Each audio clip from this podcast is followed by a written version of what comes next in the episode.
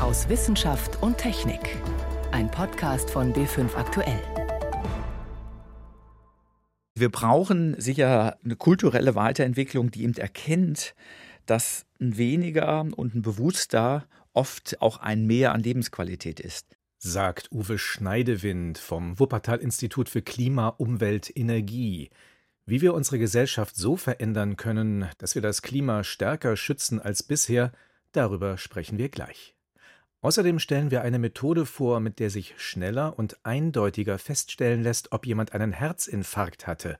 Und wir wollen Sie in den Abendstunden, wenn es endlich etwas kühler ist, nach draußen locken, mit unseren Beobachtungstipps für den Sternenhimmel im Juli. Das sind drei unserer Themen heute. Am Mikrofon ist David Globig. Deutschland schwitzt wie im Hochsommer und das schon Ende Juni. Kein Wunder, dass es Temperaturrekorde zu vermelden gibt, unter anderem den heißesten Junitag seit Beginn der Wetteraufzeichnung bei uns. Gut möglich, dass das schon eine Folge der globalen Klimaerwärmung ist. Um besser vorhersagen zu können, wie sich diese Erwärmung regional auswirken wird, haben Forscher eine Messkampagne gestartet, die bisher größte in Deutschland. Monika Haas hat die Wissenschaftler bei ihrer Arbeit im bayerischen Alpenvorland begleitet. Grillen zirpen in der flirrend heißen Luft, nur etwas Wind kühlt bei über 30 Grad das Forschungscamp mitten auf dem freien Feld am oberbayerischen Peißenberg. Mit Sonnenschutz und Wasserflasche ausgerüstet, startet der Tag mit großen Erwartungen für Gastgeber und Klimaexperte Professor Harald Kunstmann. Im Moment sind vier Universitäten und drei Helmholtz-Forschungseinrichtungen hier im Feld, um auf unterschiedlichste Art und Weise Bodenfeuchte zu bestimmen. Die Bodenfeuchte spielt eine ganz zentrale Rolle im Klimasystem. Die Bodenfeuchte steuert, wie die einfallende Sonnenstrahlung, wie die sich aufteilt, zum Beispiel in die Verdunstung und damit, wie der gesamte Wasserkreislauf beeinflusst wird. Vor ein paar Tagen hat Starkregen die festen Wettermessstationen fast unter Wasser gesetzt. Jetzt ist der Boden stellenweise ausgedörrt. Das sogenannte Mikroklima entscheidet, wie sich die Feuchtigkeit im Boden hält, ist aber kaum erforscht. Weil kleinräumige Klimamodelle detaillierte Informationen benötigen, wollen die Experten auf dem Feld Wasser in jeder Form messen. Im Erdboden, oberhalb der Grasnarbe und in der Luft. Drohnen der Technischen Universität Berlin fliegen in exakten Bahnen am Himmel, spüren Wassermolekülen nach und liefern detaillierte Wärmebilder. Drohnenpilot Tobias Grenzing und Versuchsleiter Michael Förster sind mit ihrem Flug zufrieden. Besonders beim Wald. Sehr gut. Und den Weg sieht man auch immer. Ne? Auch Entscheidend für den Erfolg der Messungen ist die Arbeit von Martin Schröden vom Umweltforschungszentrum in Leipzig. Er fährt jetzt mit seinem weißen Rover das Gelände ab, im Kofferraum brandneue Klimamesstechnologie. Ein Neutronenzähler, registriert kosmische Strahlung, die permanent vom All kommt und in den Boden eindringt. Das Gerät zählt, wie viel davon aus dem Erdreich wieder zurückgeworfen wird.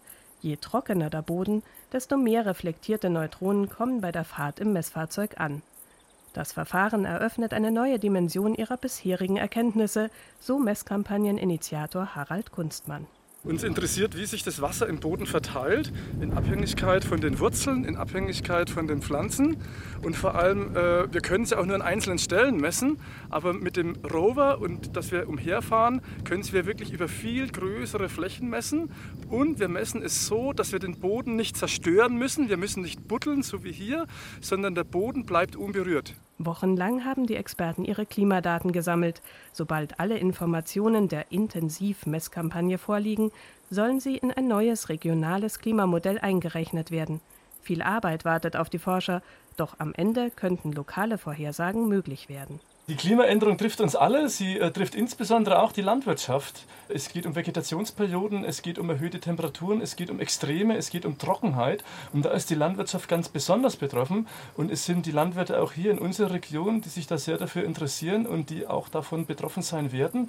Insofern finden wir hier auch eine sehr große Offenheit vor, mit uns diese Forschung durchzuführen. Und wir sind sehr froh, dass wir auf ihren Grund und Boden hier diese Messungen schon seit vielen Jahren durchführen können und insbesondere diese Messkampagne. Die Ergebnisse sollen aber nicht nur bayerischen Landwirten dabei helfen, trotz Extremwetter erfolgreich Nahrungsmittel zu produzieren.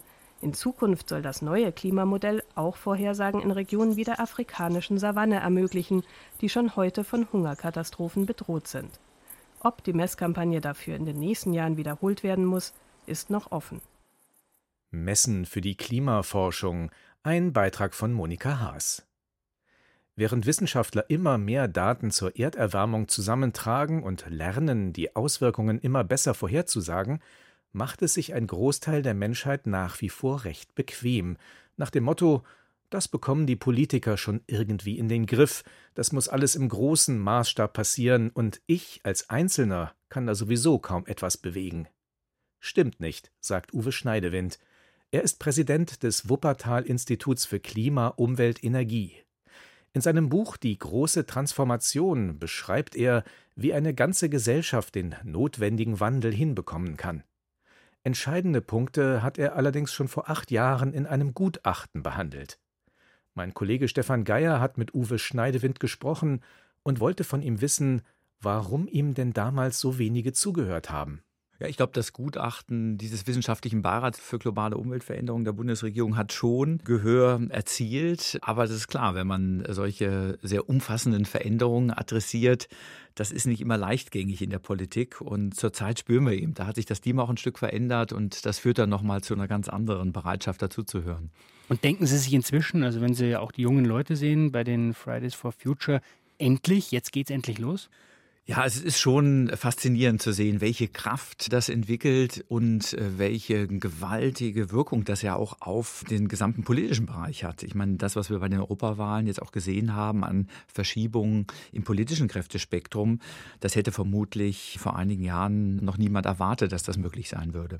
Jetzt ist inzwischen unbestritten, dass wir beim Thema Klimawandel eigentlich fünf vor zwölf haben, aber es gibt ja noch weitere Probleme. Zum Beispiel die Biodiversität, also Arten, die rasant aussterben.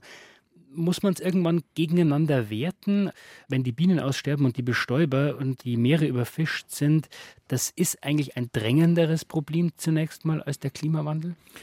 Ich glaube, das ist genau die falsche Perspektive. Die richtige Perspektive ist einfach zu sehen, all diese Probleme, ob Biodiversitätsverlust, Klimawandel, diese gewaltig wachsenden Plastikstrudel in unseren Ozeanen mit ihren ökologischen Wirkungen, gehen ja zurück auf die gleiche Ursache, nämlich eine Art des Wirtschaftens durch den Menschen auf diesem Planeten, der überall ökologische Grenzen überschreitet. Und wenn es uns gelingt, grundsätzlich unsere Art des Wirtschaftens zu verändern und anzupassen, leisten wir Lösungsbeiträge zu all diesen Problemen. Also es geht nicht um ein Gegeneinander der unterschiedlichen ökologischen Probleme, sondern um die Bekämpfung der gemeinsamen Ursache. Da liegt der Schlüssel. Aber wenn man so ein großes Problem angehen will, muss man dann nicht sozusagen in kleinen Schritten vorgehen und dafür wieder die Probleme trennen? Also ich glaube, ein solch umfassender Veränderungsprozess, der entsteht natürlich aus vielen, vielen kleinen Schritten, die aber in eine gemeinsame Veränderung einzahlen. Denn es ist ganz klar, je mehr Konsumentinnen und Konsumenten bereit sind, ihr Verhalten umzustellen, umso leichter wird es dann auch für Politik, Rahmenbedingungen, Randbedingungen zu erlassen, die dann insgesamt zu einer Verbesserung beitragen. Wir merken das ja aktuell so ein Stück mit in der Diskussion über eine CO2-Steuer. Lange Zeit äh, war das überhaupt gar kein Thema. Jetzt werden die Forderungen aus Fridays for Future und die ganze Kulisse stärker und viele, die ein solch hoch sinnvolles Instrument, weil das richtig systemisch ansetzt, lange abgelehnt haben, verändern jetzt doch ihre Position. Und ich hoffe mal, dass es gar nicht so unwahrscheinlich ist, dass wir hier auch eine sinnvolle Bepreisung des CO2 bekommen werden. Jetzt beschäftigen Sie sich ja wissenschaftlich und analytisch mit diesen einzelnen Problemen. Geht es da hauptsächlich um technische Innovationen? Geht es viel um Verhalten? Geht es viel um unsere Einstellung im Ganzen? Es ist nicht alleine Technologie. Also alleine Technologie, es kann sogar sehr gefährlich sein, mhm. wenn sie sich entfaltet unter jetzigen Randbedingungen. Wir erleben das ja ein Stück im Automobilbereich. Da haben wir tolle neue technologische Möglichkeiten. Wir können unsere Autos vernetzen, wir können auf Elektromotoren umstellen. Bald können Autos autonom fahren. Aber diese technologischen Möglichkeiten alleine entscheiden noch nicht, ob wir in zehn Jahren in einer Welt leben, in der weiterhin im Wesentlichen zweieinhalb Tonnen schwere SUVs dann aber von Elektromotoren betrieben alleine fahren, damit der eine Fahrer oder die Fahrerin, die da drinnen sitzt, während der Fahrzeit die Mails abarbeiten kann oder einen schönen Film schaut. Das wäre die ökologische Katastrophe. Oder ob mit den gleichen Technologien eine hochintelligente, vernetzte Mobilität entsteht, in der wir unsere Mobilitätsbedürfnisse nur noch mit einem Zehntel der Autos befriedigen. Und da wird sehr schnell klar, natürlich brauchen wir Technologie, aber die muss eingebettet sein in kluge politische Rahmen brauchen wir an irgendeiner Stelle dann schlicht und einfach auch den Verzicht auf manche Dinge, jedes Einzelnen von uns? Also wir brauchen sicher eine kulturelle Weiterentwicklung, die eben erkennt, dass ein weniger und ein bewusster oft auch ein Mehr an Lebensqualität ist. Zum wir Beispiel? Haben, wir haben ja heute Beispiele, wo gucken wir hin, wenn wir uns lebenswerte Städte der Zukunft ansehen wollen. Dann gucken wir nach Kopenhagen, Amsterdam, Utrecht. Städte, die längst ihren Verkehr weitgehend umgestellt haben auf ein klares Primat von Rad- und Fußverkehr. In Kopenhagen werden weit über 50 Prozent aller Fahrten mit dem Fahrrad gemacht. Wenn Sie die Menschen dort fragen, die wenigsten machen das ökologischen Gründen, sondern man kommt mit dem Rad dort am besten und leichtesten voran. Es ist ein hohes Maß an Lebensqualität. Die Stadt gewinnt einen ganz anderen Charme wieder. Und da spürt man, das hat so überhaupt nichts mit Verzicht zu tun, sondern wenn Sie mit den Menschen vor Ort sprechen, merken die, dass ein Fahrrad statt einem SUV ein gewaltiger Sprung auch an persönlicher Lebensqualität und Lebensqualität für die Menschen in Städten sein kann. Jetzt sagen viele Menschen ja, was soll ich tun? Fühle mich überfordert. Was kann denn jeder Einzelne tun, wo wir schon beim Fahrradfahren sind? Kein Einzelner kann die ganze Welt retten. Das wäre auch vermessen. Es ist auch belasten und vermessen, das als eigenen Anspruch zu nehmen. Aber jeder Einzelne kann in bestimmten Bereichen bei sich in seinem Umfeld Veränderungen anstoßen und sollte eigentlich dort beginnen, wo er die tiefste innere Energie spürt, weil damit setzt er Beispiele, das macht er dann auch aus einer gewissen Lebenslust heraus. Und bei dem einen ist es die Freude, ein Solarpanel auf dem Dach zu installieren, sich selbst zu versorgen, den Nachbarn begeistert davon zu erzählen, was möglich ist wieder jemand sagt so, und jetzt stelle ich endlich um, jetzt kaufe ich mir so ein E-Bike und fahre die zehn Kilometer zum Büro mit dem Fahrrad. Und jemand anders, vielleicht motiviert durch seine Kinder, sagt, na, jetzt probiere ich das doch einfach mal aus mit zwei Tagen, wo ich kein Fleisch esse. Mhm. Und jedes dieser Beispiele strahlt aus, schafft Muster, die auch andere mitnehmen und schafft insbesondere eine Grundlage dann vielleicht für eine mutigere Politik in diesen Bereichen.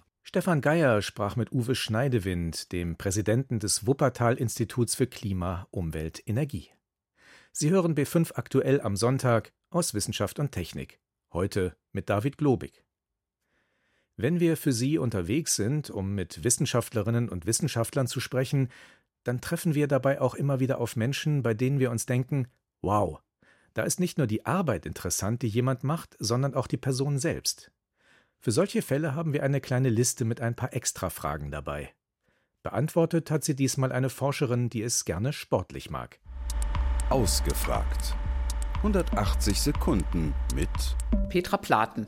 Beruf. Ich bin Ärztin und Professorin. Ihr Spezialgebiet? Ich arbeite in der Sportmedizin und der Sporternährung an einer großen deutschen Universität, nämlich der Ruhr-Universität Bochum. Wie erklären Sie einem elfjährigen Kind, woran Sie gerade forschen? Mich interessieren vor allen Dingen Aspekte des Stoffwechsels unter körperlicher Belastung in den Spielsportarten, also im Fußball, Hockey und Handball. Und hier möchte ich gerne ähm, herausfinden, wieso zum Beispiel ein Fußballspieler in einem Spiel zigmal ganz schnell und richtig weit sprinten kann und fast so schnell werden kann wie Usain Bolt, der Top-Sprinter und gleichzeitig aber in der Lage ist, 10, 12 oder sogar 13 oder 14 Kilometer in einem Spiel zu laufen. Warum hat die Welt auf Ihre Forschung gewartet? Was ich vielleicht noch besonders mache, ist, dass ich vor allen Dingen auch Frauen einbeziehe in die sportmedizinische und sportwissenschaftliche Forschung, was viele sonst nicht so machen, weil Frauen halt immer ein bisschen komplizierter zu untersuchen sind.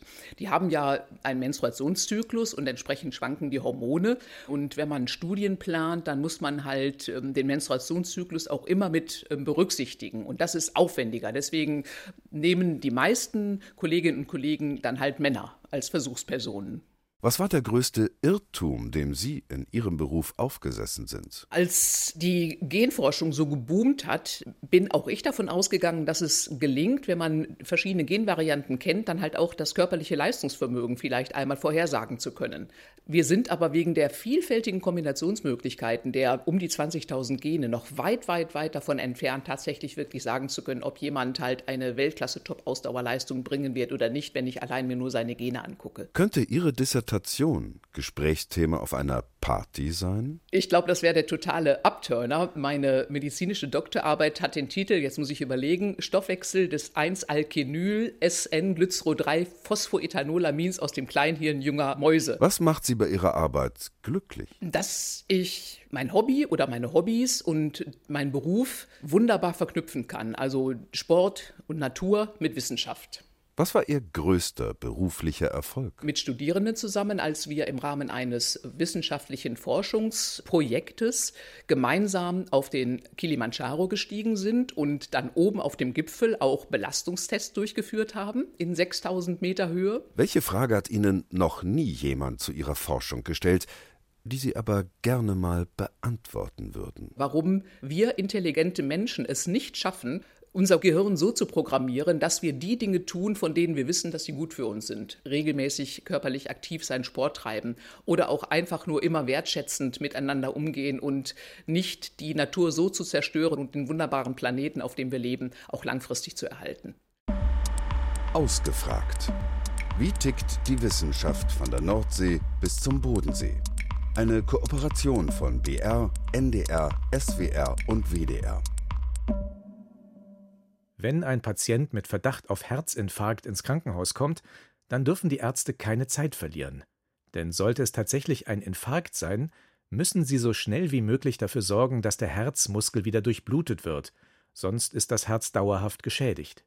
Doch die bislang üblichen Tests brauchen zu lang, bis sie ein eindeutiges Ergebnis liefern. Eine neue Studie zeigt jetzt, die Herzinfarktdiagnostik lässt sich extrem abkürzen. Mehr dazu von Daniela Remus. Der Herzspezialist Dr. Johannes Neumann vom Universitätsklinikum Eppendorf in Hamburg sitzt vor seinem Laptop. Er erläutert den gemeinsam mit einem internationalen Forscherteam entwickelten sogenannten Risikokalkulator. Das ist eine Seite, die jetzt frei verfügbar sein wird und die jeder Arzt in der Notaufnahme aufrufen kann und sich selber einen Algorithmus anwenden kann. Diese online verfügbare Seite ist übersichtlich aufgebaut. Im zweiten Schritt wählen wir aus, wann wir die zweite und ermöglicht es, unkompliziert, schnell und sicher herauszufinden, ob ein akuter Herzinfarkt vorliegt oder nicht. Ja, es kann die Prozesse in der Notaufnahme beschleunigen und akkurater letztlich machen. So der erste Schritt dahin, dass man individueller einen Patienten behandeln kann und genauer schauen kann, ohne jetzt starre, fixe Grenzwerte anwenden zu müssen. Bisher läuft das Prozedere so ab. Wenn ein Mensch mit dem Verdacht auf Herzinfarkt in die Notaufnahme kommt, machen die Ärzte ein EKG, ein Elektrokardiogramm und, weil das EKG häufig nicht eindeutig ist, einen Bluttest. Denn wenn Herzmuskelzellen beschädigt werden, geben sie ein Eiweiß ins Blut ab, das sogenannte Troponin. Das gilt deshalb als Indikator für einen Herzinfarkt, erklärt Professor Stefan Blankenberg, der ärztliche Direktor des Universitären Herz- und Gefäßzentrums. Wenn der Bluttest positiv war, so hat man die unmittelbare Reaktion einer Herzkatheteruntersuchung herangezogen. War er negativ, hat man nach sechs oder zwölf Stunden diesen Test noch einmal wiederholt, um auszuschließen, dass er nach einer langen Zeit positiv wird. Die Patienten mussten also mitunter viele Stunden warten, bis eine eindeutige Diagnose gestellt werden konnte. Das Problem dabei, Herzmuskelzellen überleben nur etwa sechs Stunden, wenn sie schlecht durchblutet werden. Danach sterben sie dauerhaft ab. Deshalb suchten die Hamburger Herzforscherinnen und Herzforscher gemeinsam mit internationalen Kollegen nach einer Möglichkeit, die Diagnose von Herzinfarkten deutlich zu beschleunigen. Dazu haben sie hochempfindliche Testverfahren genutzt und eine Systematik hergestellt, die innerhalb von einer Stunde, beginnend ab 45 Minuten nach der ersten Testung, es ermöglicht, eine zweite Testung durchzuführen. Bisher orientierten sich die Mediziner an einem festen Grenzwert für Troponin, um einen Herzinfarkt zu diagnostizieren. Mit dieser internationalen Studie konnten sie zeigen, dass es zuverlässiger ist, stattdessen den Verlauf der Troponinkonzentration im Blut zu beobachten. Und das individualisiert. Menschen mit chronischen Herzerkrankungen haben nämlich andere Werte als Menschen mit Diabetes, Frauen andere als Männer.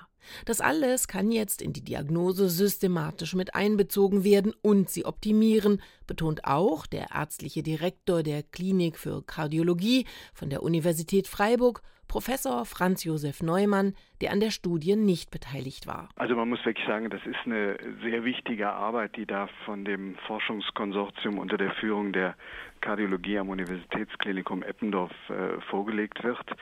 Und das wird tatsächlich die Behandlung oder das Management von Patienten mit Verdacht auf äh, Herzinfarkt mit Schmerzen in der Brust deutlich verbessern. Die Studienergebnisse hat das internationale Forscherteam im renommierten New England Journal of Medicine veröffentlicht. Nach vier Jahren Forschung mit weltweit 22.000 Patienten aus 13 Ländern. Und gleichzeitig haben sie online frei verfügbar den Risikokalkulator freigeschaltet. Damit können Notfallmediziner überall auf der Welt auf die Erkenntnisse zurückgreifen und mit Hilfe des personalisierten Algorithmus innerhalb einer Stunde eine sichere Herzinfarktdiagnose stellen. Wie sich Herzinfarkte schneller erkennen lassen, Daniela Remus berichtete. Dieser frühe Hochsommer, den wir gerade erleben, der schreit doch regelrecht danach, dass man die etwas kühleren Abend- und Nachtstunden ausnutzt. Vielleicht ja auch für einen Blick in den Sternenhimmel. Was es da zu sehen gibt? Yvonne Meyer hat ein paar Tipps. Im Juli lohnt sich ein Ausflug in eine Volkssternwarte. Denn der Planet Saturn steht am 9. Juli in Opposition. Er steht also aus unserer Sicht der Sonne genau gegenüber und hat den geringsten Abstand zur Erde. Und das bedeutet, da können Sie die Ringe besonders gut sehen. Dazu reicht schon ein gutes Fernglas. Besser wäre natürlich, Sie hätten ein Teleskop. Denn bei 22-facher Vergrößerung kann man das Ringsystem schon erkennen. Aber erst bei 200-facher Vergrößerung sieht es besonders beeindruckend aus. Man sieht nämlich auf die Nordhalbkugel drauf, die ist gerade zu uns gekippt und die Ringe zeichnen sich dann deutlich ab. Um wenige Tage später den Himmel zu beobachten, nämlich am 16. Juli, reicht auf jeden Fall ein Fernglas. Da ist nämlich eine partielle Mondfinsternis. Kurz nach dem Mondaufgang beginnt der Vollmond wieder zu schrumpfen. Er tritt in den Schatten der Erde, zumindest teilweise. Es ist natürlich nicht so spektakulär wie bei einer totalen Mondfinsternis, wo der Mond sogar rot wird, aber es ist für die nächsten Jahre die größte Verfinsterung, die wir hier in Bayern beobachten können. Also ich empfehle, ab 22 Uhr den Mond anzuschauen, dann geht es los.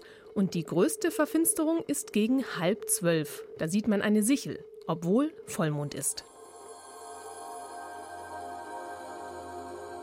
Und dann können Sie Ende des Monats noch ein paar Wünsche loswerden. Denn dann gibt es Sternschnuppenschauer. Zwar flitzen den ganzen Monat über schon Meteore über den Himmel, aber die meisten kann man erst Ende Juli sehen. Zum Beispiel am 30. Juli die Alpha Capricorniden, die scheinbar aus dem Sternbild Steinbock kommen. Ab Mitternacht ist die beste Zeit dafür. Ganz besonders schön, die leuchten hell im gelben Licht und sind relativ langsam. Und wenn sie viel Glück haben, sind sogar richtige Feuerbälle dabei. Der Nachteil, es sind insgesamt nicht so viele. Doch das ist kein Problem, denn zwischen dem 29. und dem 31. Juli sind noch mehr Sternschnuppen unterwegs. Die Delta Aquariden, die kommen aus dem Wassermann-Sternbild. Bis zu 25 recht schnelle Sternschnuppen pro Stunde flitzen da durch die Nacht. Und auch hier, Mitternacht ist die beste Beobachtungszeit. Mehr Infos zur Mondfinsternis und wie Sie eine Volkssternwarte in Ihrer Nähe finden, den Sternschnuppen und zum Sternenhimmel im Juli finden Sie unter br.de/slash Sternenhimmel. Ein Beitrag von Yvonne Meyer war das. So viel für heute von der Wissenschaft. Am Mikrofon war David Globig.